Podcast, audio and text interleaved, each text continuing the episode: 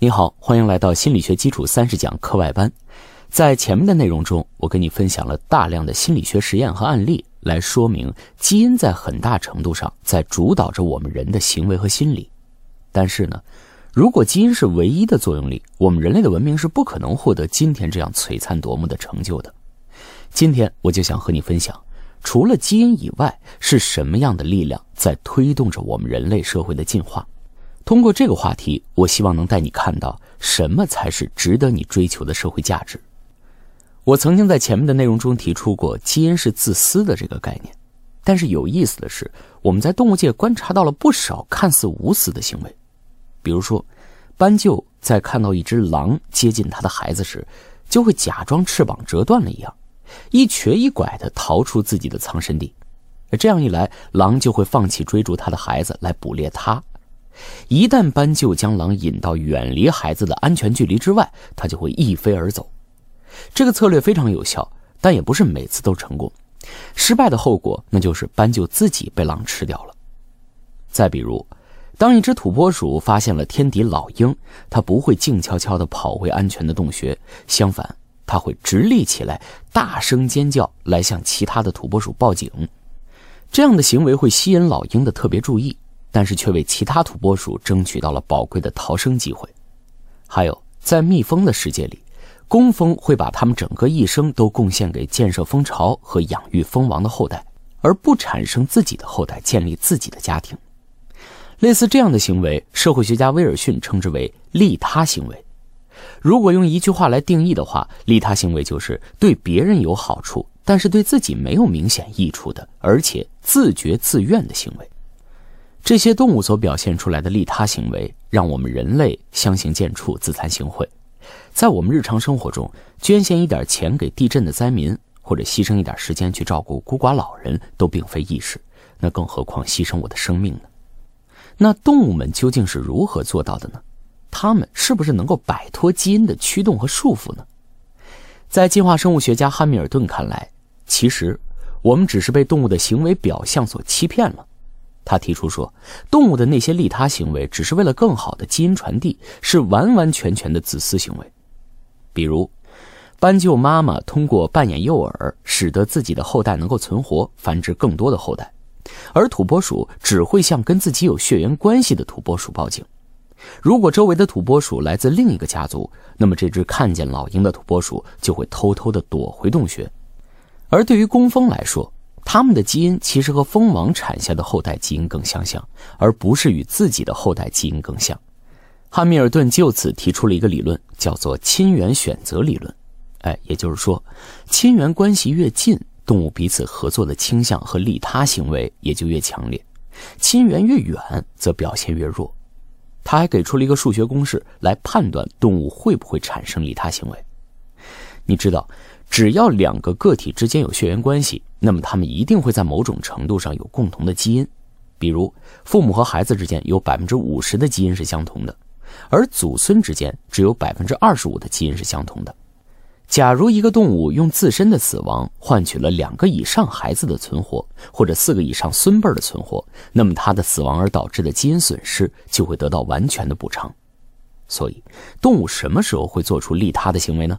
就是在群体的遗传收益大于个体遗传损失的情况下。那么你肯定会问，那这个理论是不是也适用于我们人类呢？父母会把一生所劳挣得的财富留给自己的孩子，而不是捐献给社会或者别人，不也是为了基因传递吗？甚至有社会学家认为，就算是我们在帮助陌生人，这也是为了获得自我奖赏或者减轻自责和负疚感。而不是真正纯粹的利他行为。那难道人最终还只是基因的奴隶？难道我们人类社会的功能也只是去服务基因，让它永生吗？我的答案是否定的。我的理由是什么呢？允许我在这儿先卖个关子。我想先带你来看看德国经济心理学家古斯教授所设计的一个关于利己和利他的游戏。古斯教授的这个游戏叫做《最后通牒》。在这个游戏里呢，心理学家给了两个大学生一笔钱，其中一个大学生负责提出分钱方案，哎，也就是说他要提出倡议，说这个钱怎么分合适。另一个大学生呢，要决定是不是应该接受这个方案，他扮演回应者的角色。如果接受了，心理学家就按他们所提的方案把钱发给两个人；如果拒绝，那么心理学家就把钱收回来，谁也拿不到一分钱。你可能知道，经济学里假设人是理性的，按理说人们会通过最低的成本获取最多的回报。在这个场景里呢，理性的选择应该是，无论分钱的方案是什么样的，第二个大学生都应该接受，因为钱无论多少那都是白给的呀，都比鸡飞蛋打颗粒无收要好。所以，只要给他的那份不等于零，那么接受方案就是他的最佳选择。但是事实并不是这样。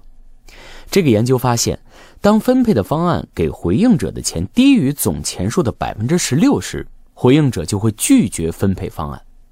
他会用自己的牺牲让提出方案的人一分钱都拿不到。这表明，在收益之外，还有更多的东西是我们所看重而且愿意为之付出的。在这个场景下，就是公平感。那如果同样的游戏让动物去玩，结果会如何呢？动物看不看重公平感呢？实验证明，人类的近亲黑猩猩就不那么重视公平。无论作为提议者的黑猩猩给出怎样的分配方案，作为回应者的黑猩猩都很少拒绝，即使分配方案对他是极其不公平的。所以，回到刚才的问题，我们人。只能是基因的奴隶吗？我不这么认为。作为生物的人，我们的行为仍然受到生物需求和本能的约束，所以我们会为生存和繁衍而忙碌与拼斗。但是，当回应者拒绝分配方案，当宗教信徒选择了独身一辈子不婚不嫁，当革命者选择了牺牲，在金钱和美女的诱惑面前誓不背叛，基因主导的生物法则就不再有效了。为了信仰，放弃基因传递与繁衍，在这一刻，人就摆脱了基因的控制，把大自然对进化的控制权牢牢地掌握在我们自己的手中了。那么，主导我们人类社会的新法则到底是什么呢？什么样的法则可以解释禁欲、苦行、对神灵的崇拜和献祭、异彩纷呈的艺术作品、千奇百怪的互联网语言、层出不穷的消费时尚这些人类社会独有的特征呢？《自私的基因》这本书的作者道金斯创造出了一个与基因对应的新词儿，有学者把它翻译为“魔音”，模仿的“模”，基因的“因”。这个新词儿已经被收录入牛津英语词典，指的是通过非遗传的方式传递和繁衍的社会文化与文明的基本单元。基因是存在于生物体细胞的细胞核里面。而魔音是以故事、艺术设计、音乐、信仰、科学定理、菜谱等等形式存在于我们的大脑之中。当我们产生一个新的想法，我们就创造了一个新的魔音；当我们把这个想法告诉给其他人，我们就传播了这个魔音。所以，魔音无时无刻不在被创造，无时无刻不在被传递繁衍，也无时无刻不在被湮灭。好的魔音被四处传播，最终保留下来。而无效的魔音则快速消失，如此适者生存。那些让人摆脱了饥饿与疾病威胁的科学的魔音被保留了下来，而神棍的咒语、巫术的迷信这样的魔音快速消亡。当然，并不是所有的魔音都是值得传播的。追求物质文明、经济发展的魔音导致全球变暖、环境污染，破坏了我们赖以生存的环境。宗教仇恨、种族歧视的魔音引发冲突和战争，造成的人员伤亡远超过病毒或者饥荒对人类文明的威胁。不过，面对这些魔音，我们并非像对基因一样束手无策，还有环保主义、和平主义的魔音在牵制着这些有害的魔音。总结一下这一讲的内容，在这一讲呢，我从动物的利他行为讲起，让你进一步看到了基因是如何影响着动物和人的社会行为，但是。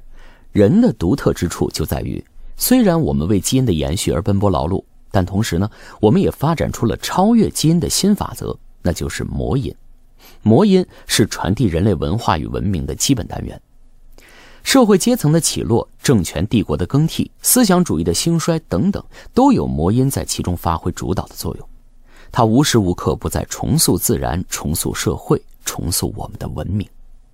如果人类的文明史以文字的发明算起，只有短短的七千到八千年；即使人类的文明史从能够站立的猿人出现算起，也只有短短的两百到三百万年罢了。这只占地球三十八亿生命史中的千分之一。但是呢，在这短短的时间里，人彻底的改造了地球，并迈向了太空。魔音给人类带来的改变，给世界带来的改变，远远超出基因在过去几十亿年的积累。在今天，魔音已经成为人类进化的主角，而基因只代表了我们的过去。所以，我们不再传播基因，我们正在以及未来需要去传播的是魔音。在下一讲，也是我这门课的最后一讲，我将会从魔音的演变入手，带你重新理解人类文明的起源、发展与未来。今天留给你的是一个开脑洞的思考题：如果你被选中了要去探索火星，但是因为技术原因，探索火星只是单程票，而生命维持系统只能保证你在火星上活一个星期，那么你还会选择去火星吗？